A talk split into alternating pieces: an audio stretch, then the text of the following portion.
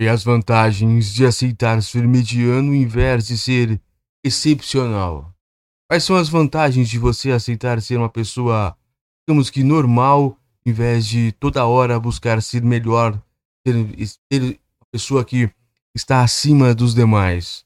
Olha que reportagem interessante para o ano de 2024, porque é um ano que nós estamos numa competição absurda, principalmente é, em razão de influências de pessoas da internet que querem a todo momento colocarem você como melhor, como mais rico, como a pessoa que venceu, como isso, que aquilo. E eles mesmos, é, muitas vezes até é, carros, jatinhos, casas, eles alugam esses locais para mostrar que eles ganharam e você também pode. Mas qual é a, a vantagem de aceitar ser uma pessoa mediana em vez de ser excepcional? Eu mesmo tenho as minhas dúvidas sobre isso, porque em alguns pontos você não precisa se querer ser o mais rico, mais inteligente.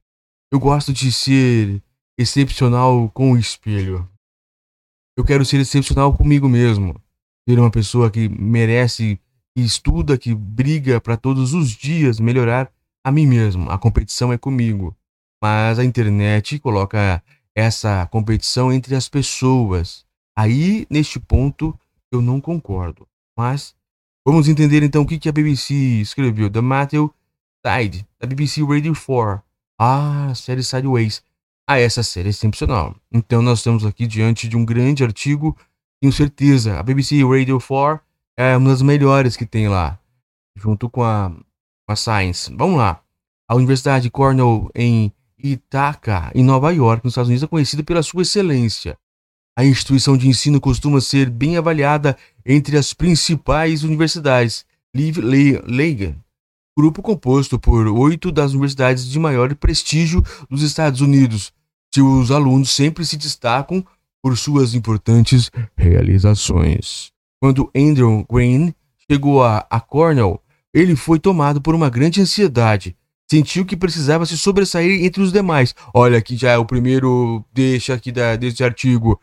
A ansiedade de querer ser sempre maior que os outros pode ser prejudicial. Olha, a primeira vantagem, não disse aqui, mas eu já, pela minha intuição, ou dedução, melhor dizendo, já consigo entender que a, a, essa situação de querer ser sempre o melhor que os outros vai te deixar numa ansiedade de buscar um futuro que ainda está muito longe de ser alcançado.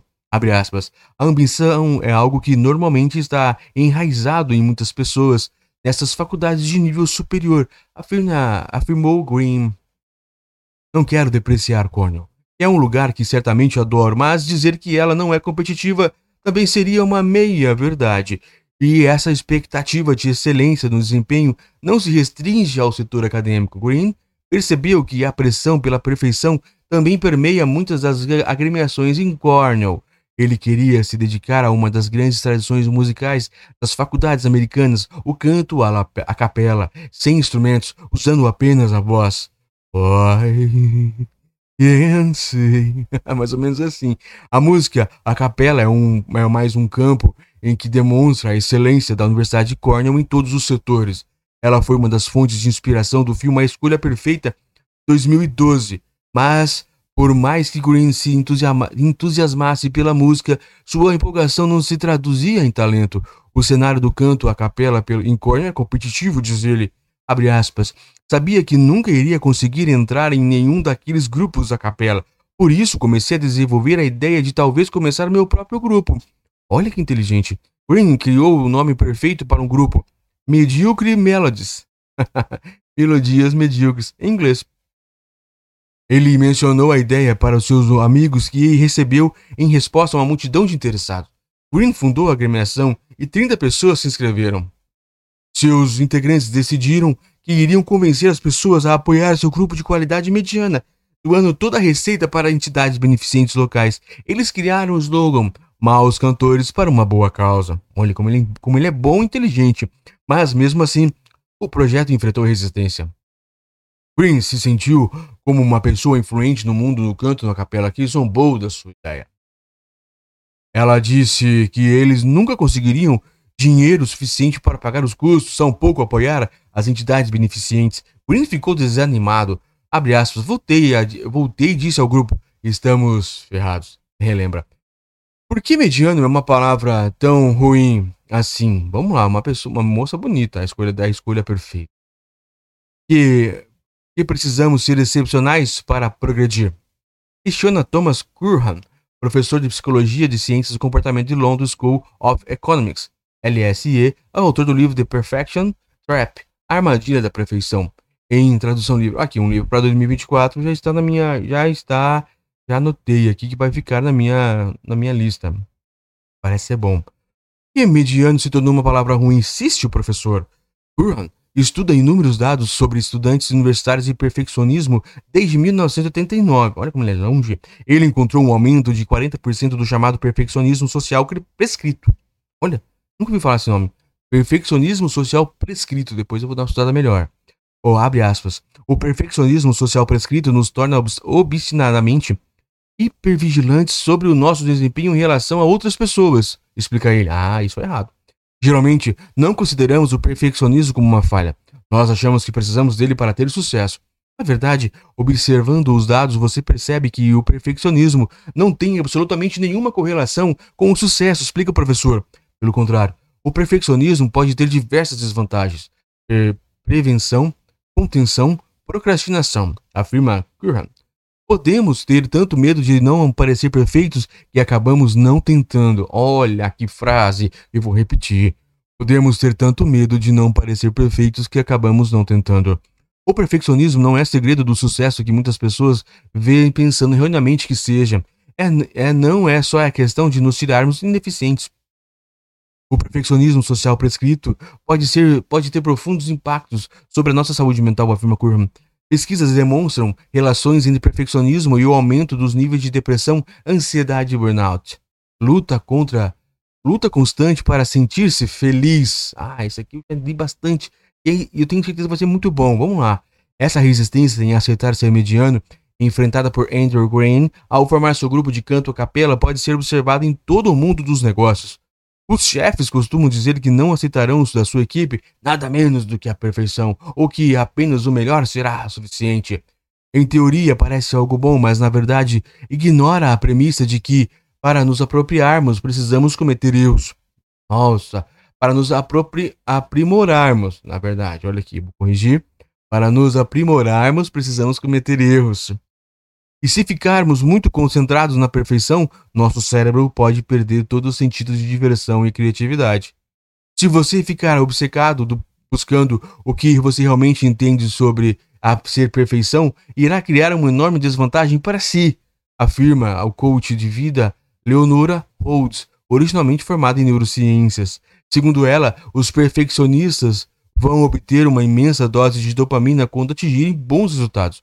Mas Obter esses picos de dopamina de uma única fonte dificulta a obtenção da mesma dose de outras fontes, ressalva Rhodes. Nossa, que, que, que, Não é só achismo. Ela está falando como dopamina, ela está falando como uma neurocientista, ela está falando com, com propriedade. É bom demais ler isso aqui. Ou seja, o cérebro só irá liberar dopamina quando você atingir um nível excepcional. Isso como resultado, se você quiser continuar produzindo essa substância e sentindo o bem-estar gerado por ela, precisará continuar sempre se aprimorando. Ele, perfeccionismo, rouba das pessoas a capacidade de estar presente, ser feliz e se sentir em paz. Fica ela, vira luta constante. Ser mediano mantém saúde do cérebro. Ao cérebro. Ao tentar coisas novas, você não espera se sair bem logo de início.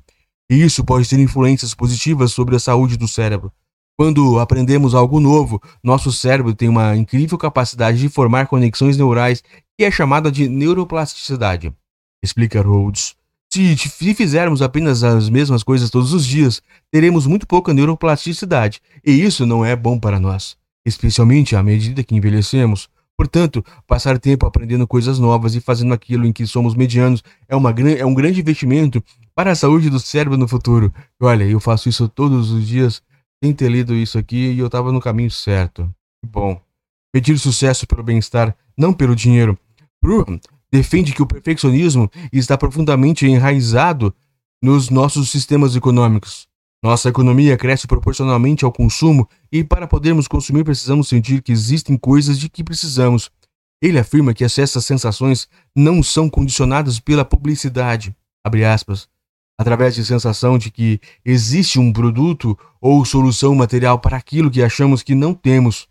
Para combater isso, Kurman acredita que precisamos para, para de parar de medir o sucesso pelo dinheiro e tal se preocupar com o bem-estar e a felicidade. Podemos criar economias que permitam que as pessoas deem o melhor de si, aumentando suas expectativas na vida?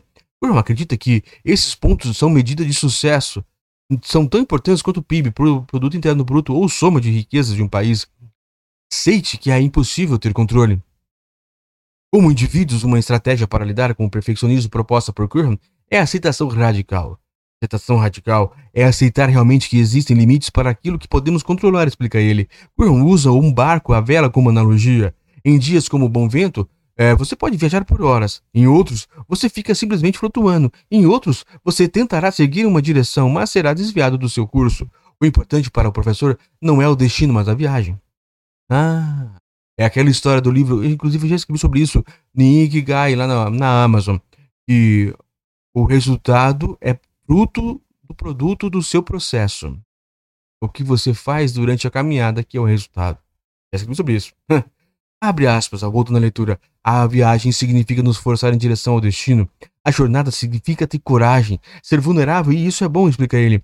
Aceitar ser mediano pode trazer alegria. Andrew Green foi corajoso. Ele não desistiu de ser obje objetivo de formar um grupo de canto a capela mediano, mesmo diante da resistência das pessoas. Destinado a ganhar dinheiro com sua primeira apresentação, ele ficou ainda mais motivado a provar ao seu, aos incrédulos que estava, estava certo mais de 300 pessoas assistindo à estreia de Mediocre Melodies. E quando o grupo apresentou sua primeira canção, Fat Bottom Girls, da banda de rock americana Queen, a reação do público foi arrebatadora. Mediocre Melodies é, rapidamente se tornou um sucesso entre os estudantes da Universidade de Cornell. Maggie Master é a primeira mulher presidente do grupo. A estudante de quarto ano declarou que aceitar ser uma cantora mediana foi transformador. Ninguém tenta buscar a perfeição, conta ela sobre o grupo, e é apenas esse ambiente animador no qual eu realmente sinto que posso ser um eu mesma. Um sente-se na alegria e na camaradagem, não na perfeição. Permitiu que os membros do grupo se expressassem livremente. Eles não são limitados pelo perfeccionismo social prescrito. Eles querem simplesmente se divertir. Aceitar que somos um pouco menos perfeitos, um pouco mais medianos, pode simplesmente nos ajudar a viver nossas vidas da melhor forma possível. Afinal, a tragédia na vida não é fracassar. A tragédia é deixar de aproveitar a vida. Olha que grande artigo! Ouça em inglês o episódio do programa Sideways da BBC Radio 4 inspirou essa reportagem no site da BBC Sounds. Meu Deus, que, que reportagem magnífica! Só lembrando, isso aqui é para você não querer ser melhor que os outros.